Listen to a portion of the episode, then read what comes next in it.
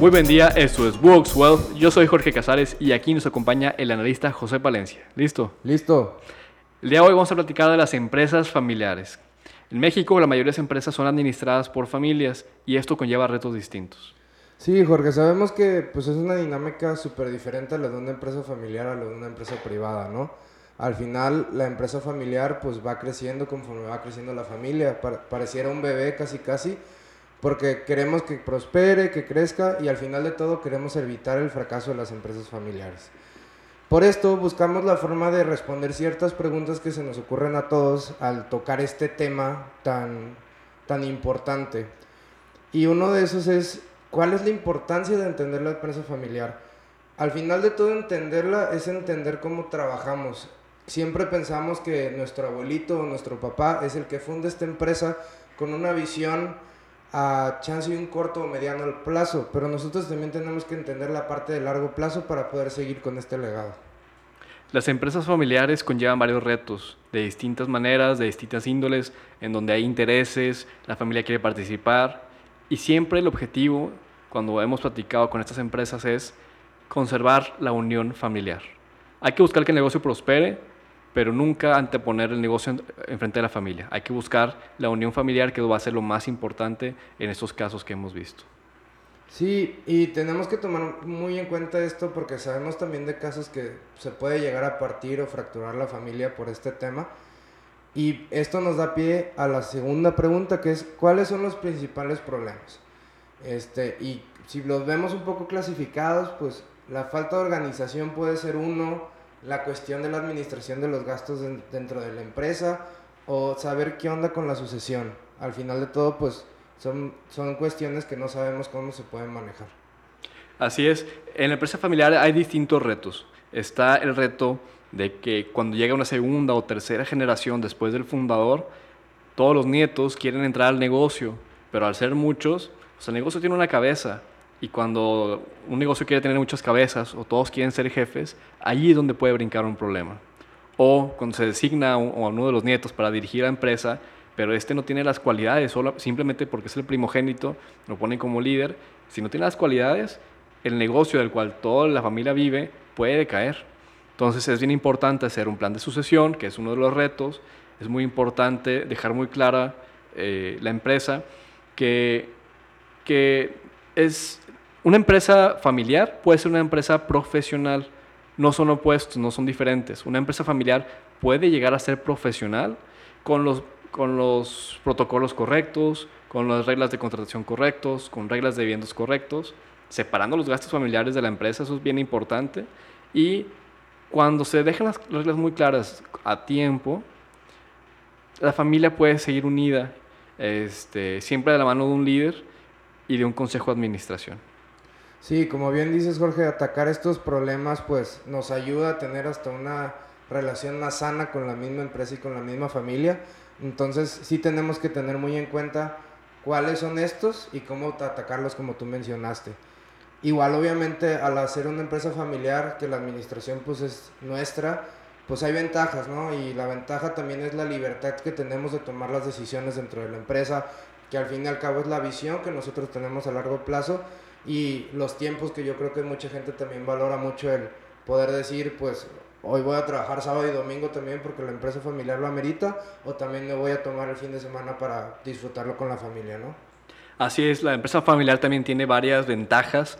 Una de las ventajas es también que la empresa familiar es más ágil, no tiene que pasar por la burocracia de una empresa institucional que tiene muchos procesos, hay que pasar por varias firmas y demás. Una empresa familiar eh, cuando el líder está muy comprometido y va al campo a ver cómo va la operación, al ver la operación puede tomar decisiones inmediatas para que se ejecuten sin pasar por todo un proceso de, autorizaciones y este, líneas de mando y demás. Entonces es una ventaja bien padre de la empresa familiar que es muy ágil, puede tomar decisiones más rápido. Eh, también hay varias cosas de que es una pasión distinta por la empresa familiar, que como platicamos ahorita, si le meten gastos de la familia, que, que la camioneta del primo y la casa de la mamá y demás, al meterle gastos así, puede haber eh, retos porque son como fugas de dinero. Entonces es bien importante que se separen los gastos del negocio con los de la familia. Sí, como bien tú mencionas, yo creo que la buena organización dentro de una empresa familiar ayuda a cumplir todas estas este, ventajas y apoyarnos en este tipo de cuestiones. De ahí también sabemos que existe como un modelo de los tres círculos, que es más que nada cómo coordinar a la familia, al socio o al trabajador, que son los que pues operan la empresa. Este, tenemos que saber esa coordinación para poder tener roles específicos y tener bien los intereses de cada uno de estos para que también podamos ser pues competitivos y lograr las metas que se ponga la, la empresa, ¿no? Así es, el modelo de los tres círculos nos ayuda a visualizar de manera muy clara el rol de cada persona. El modelo de los tres círculos eh, especifica tres roles distintos. Primero, un rol administrador. Segundo, un rol de familia. Y tercero, un rol de propietario. Entonces, cada miembro familiar, cada miembro de la familia se ve representado en cada uno de estos círculos o en dos o en tres. Entonces, alguien que tenga acciones de la empresa pero no trabaje en el negocio va a estar en el rol familia y en el rol de propietario, pero no en el rol de administrador. Un administrador externo estaría solo en el rol de administrador, pero no está en familia y no está en propietario. Eh, el fundador, por ejemplo, que sigue administrando el negocio, es administrador, es familia y es propietario. Cada uno de estos roles y la combinación de estos conlleva cosas distintas. El administrador va tomando decisiones operativas, pero alguien que, esté, que sea familia y no, no sea administrador no puede estar en la operación dando órdenes. Tiene que estar fuera respetando lo que el líder esté diciendo. Alguien que sea propietario tiene derecho a estar en el consejo de administración dependiendo de, otras reglas, pero al estar en el consejo de administración toma decisiones eh, estratégicas en las juntas de consejo, pero no se puede meter a decirle a cierto gerente o a cierto operador qué, que, tenga que hacer o que tenga que cambiar. Cuando la familia entiende que existen distintos roles y que hay canales para hacer llegar sus inquietudes a la familia, ahí es cuando este, se hace una buena gestión. E, esta parte de administrar las empresas familiares es bien interesante que cuando la empresa va bien y todos están recibiendo dividendos, todos están felices. Pero en cuanto de, cae el dividendo, empiezan las quejas. Es que el primo no administra bien, es que el otro le daban más, es que esta administra diferente y no debería estar aquí porque entró el cuñado. Se empieza a complicar todo. Entonces, cuando la empresa está bien, es tiempo de poner reglas estrictas antes de que caiga la crisis y ahora empiezan las quejas porque ya se cayó el dividendo. Entonces, este modelo de los tres círculos, regresando al tema, nos ayuda a interpretar quién puede tomar las decisiones de cada tema. Y cada uno de estos círculos, cada de estos roles, conlleva intereses distintos. Por decir algo, eh, si hay un fundador, la esposa del fundador, en, un caso inicial, es familia, pero no es propietaria y no es eh, administradora, pero tiene interés de que la familia siga unida. Alguien que sea propietario y pues tiene interés en que suban los dividendos alguien que sea administrador le interesa que, que, siga bien el negocio. Entonces cada uno tiene cosas distintas que pensar. Imagínense el caso de un administrador externo que llega como director para levantar el negocio y este, como bono le dan acciones. Entonces esta persona es administrador, es propietario, pero no es accionista. Esta persona su interés es que suban los dividendos a como de lugar. Si, esperando que tenga buenos valores, buscará el bien de la familia pero no es su familia, va a ser distinto el interés que tenga por cuidar a la familia. Él está para levantar negocio y nada más. Entonces hay que tener bien claro los intereses de cada uno y van a ser intereses distintos, no tiene nada de malo, simplemente es coordinarlos, alinearlos para que, primero que nada, se cuide en la unión familiar y luego buscar cómo crecer el negocio. Oye Jorge, ¿y estos tres círculos, entonces podríamos tratar de identificarlos desde que se inicia el negocio familiar, ¿verdad? O sea, es una recomendación que, que lo hagamos desde que se está planteando toda la cuestión de, de la empresa. Así es. La, conforme crece el negocio, está siendo más complejo. Cuando alguien empieza un, vamos a decir algo, este, un chavo empieza un restaurante y al rato se casa el chavo y quiere meter a sus hijos, pues bueno, al iniciar es muy sencillo. Hay un jefe, un líder y es una empresa pequeña, pues a como lugar se administra y sale adelante. Pero la empresa empieza a crecer, tiene unidades de negocio, opera en varios estados, llegan los hijos y llegan los nietos. Entonces el nivel de complejidad se va haciendo muy grande. Eh, cuando antes uno solo tomaba decisiones, ahora hay muchos intereses, hay varios hijos, gente que se cree que jefe y no lo es, gente que se cree propietario y no lo es, o que en un principio pues es normal que haya gastos familiares en, el negocio.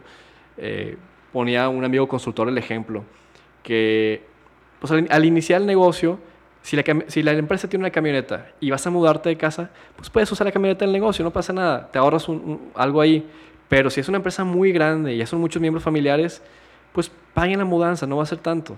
A, lo que voy con esto es, al principio puede haber flexibilidad, pero conforme crece el negocio, hay que ser familiares y hay que ser profesionales, mejor, mejor dicho. Hay que ser profesionales de decir, hay reglas y hay que respetarlas. Y eso va a ayudar a que se conserve la unión familiar. Entonces, cuando el negocio crece, hay que ser bien profesionales. Y algo que ayuda a este proceso de profesionalización es el gobierno corporativo. En resumen, el gobierno corporativo es, eh, hay varios niveles. Vemos que está el director general del negocio. A este director general lo vigila un consejo de administración. Este consejo de administración es un grupo de líderes, expertos, que va coordinando la estrategia del negocio, el financiamiento del negocio, la política de dividendos y más. Arriba de este consejo de administración está el consejo de accionistas, que ahora ahí es todos los accionistas del negocio. Ahora ahí van todos, en el consejo no van todos. Arriba del consejo de accionistas, dependiendo de la complejidad de la familia, va el consejo familiar, que son líderes de cada familia que están monitoreando a los accionistas. Y luego está la asamblea de accionistas, que ahora sí es toda la familia. Este, la, la, asamblea familiar, perdón. La asamblea familiar es toda la familia. Hay muchas dinámicas en donde si hasta una cuarta generación, imagínense una cuarta generación de niños que son entre 5 y 10 años. Típicamente la asamblea familiar se hace este, en unas cabañas, lejos de la ciudad, para platicar a los jóvenes eh, cómo va el negocio para que lo entiendan. Y a los niños chiquitos les ponen dinámicas para que vayan desarrollando su liderazgo. Y esto es bien interesante porque aquí es como se están preparando los futuros accionistas. Es diferente ser un administrador a ser accionista.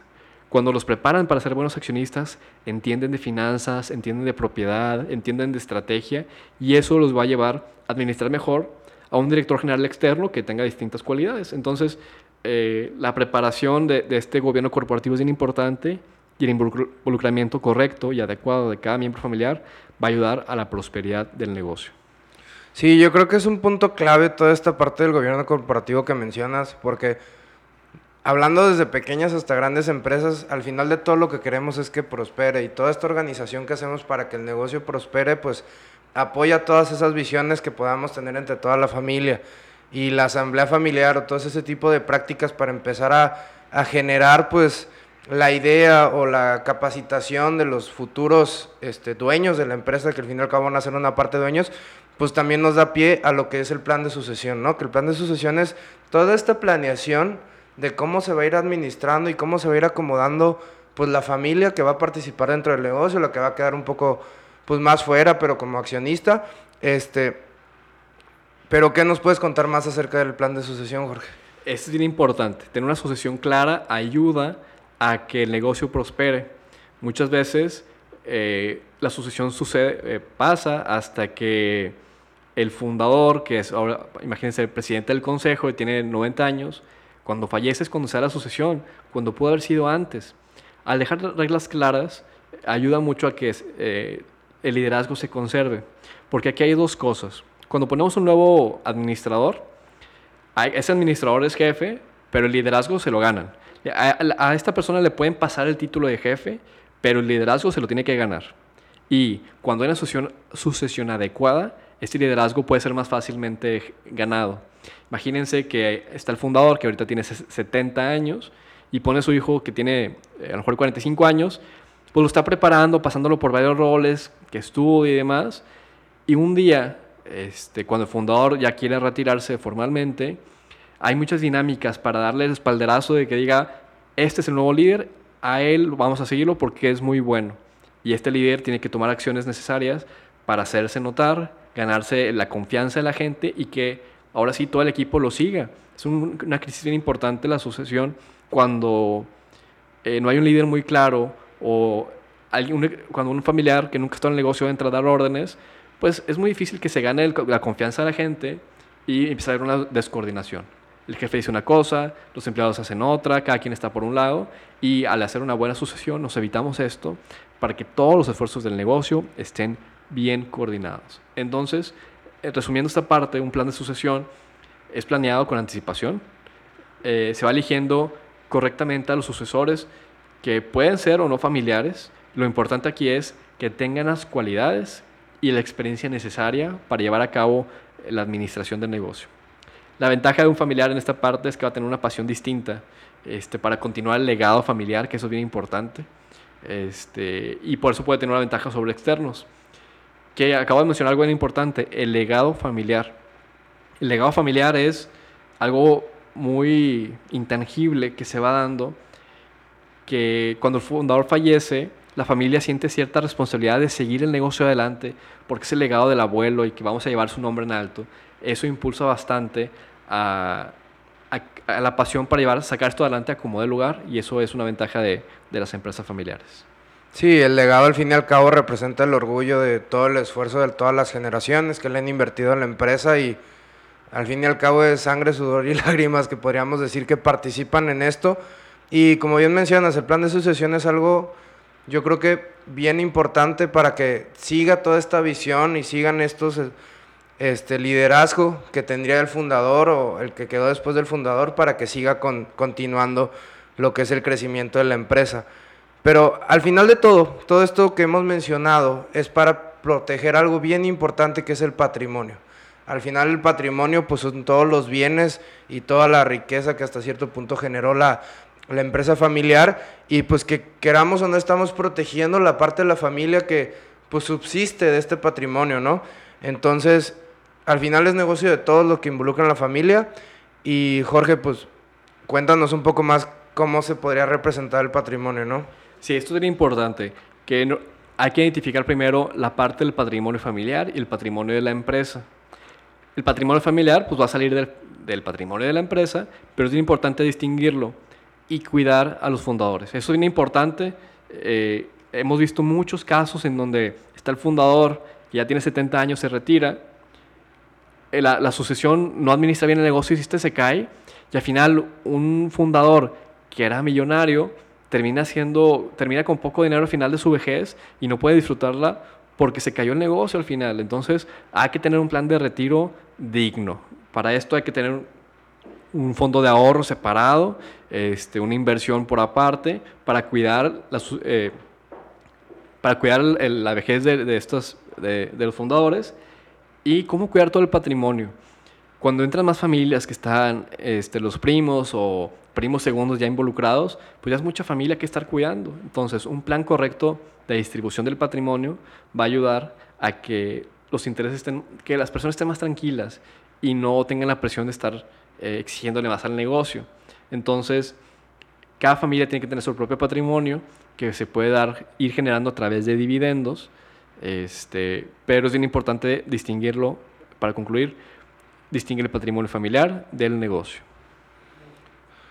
Yo creo que con esto podemos llegar a la conclusión que existen diferentes recomendaciones para las empresas familiares. Pues está desde hacer la del Consejo de Administración, toda la parte del gobierno corporativo que tú mencionabas, Jorge, el plan de sucesión que es este, algo esencial que tenemos que tener y diferentes dinámicas como la de la empresa familiar y privada para saber cuál es la diferencia entre cada una, que todo nos ayuda a evitar lo que tú siempre nos comentas que es el fracaso de la empresa, ¿no? Así es. Concluyendo, pues podemos dar ciertas recomendaciones muy puntuales. Por ejemplo, hagan con tiempo los planes. No cuando fallece el fundador empezar a hacer el plan, no cuando ya llegaron los familiares y están exigiendo, exigiendo cosas distintas, empezar a hacer el plan. Hay que hacerlo con tiempo. Decía eh, un consultor amigo que clave para la sucesión, clave para la empresa familiar es tener confianza y generosidad.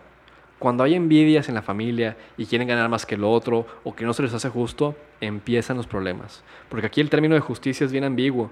Alguien cree justo la, repartición equitativa, otro la equivalente, que son cosas distintas. Entonces, eh, otra recomendación muy puntual es tengan consejeros externos. Sin propiedad, sin, tener acciones de la empresa, tráiganse un, un consultor externo, un consejero externo que les ayude a mediar el debate familiar. esta persona, eh, si, si, no, si no quiere, no, no, no, es necesario que tome decisiones, pero el estar coordinando la plática, el ir moderando los intereses, es bien útil, porque este consultor puede hacer las preguntas difíciles que a veces por cuidar la relación no se hacen. Estas preguntas difíciles de que, a ver, ¿por qué está esta persona aquí si no tiene las cualidades? Es algo necesario para el negocio, para que toda la familia esté en orden, pero si un familiar lo dice, pues puede resultar en conflicto. Entonces es bien importante que haya un consultor externo que haga las preguntas difíciles, que diga la verdad de frente, que no, no por quedar bien quiera decir lo que quieran escuchar. Entonces es, es muy útil tener un consultor externo en esta parte. Muy bien, por último, recuerden escribirnos a podcast.buox.mx para que nos cuenten sus dudas, sus casos y les podamos ir respondiendo para que sigan aprendiendo más de empresas familiares. Eso es todo por hoy. Muchas gracias por escucharnos y recuerden que estamos publicando nuevos episodios cada semana. Con José Palencia, yo soy Jorge Casares. Muchas gracias.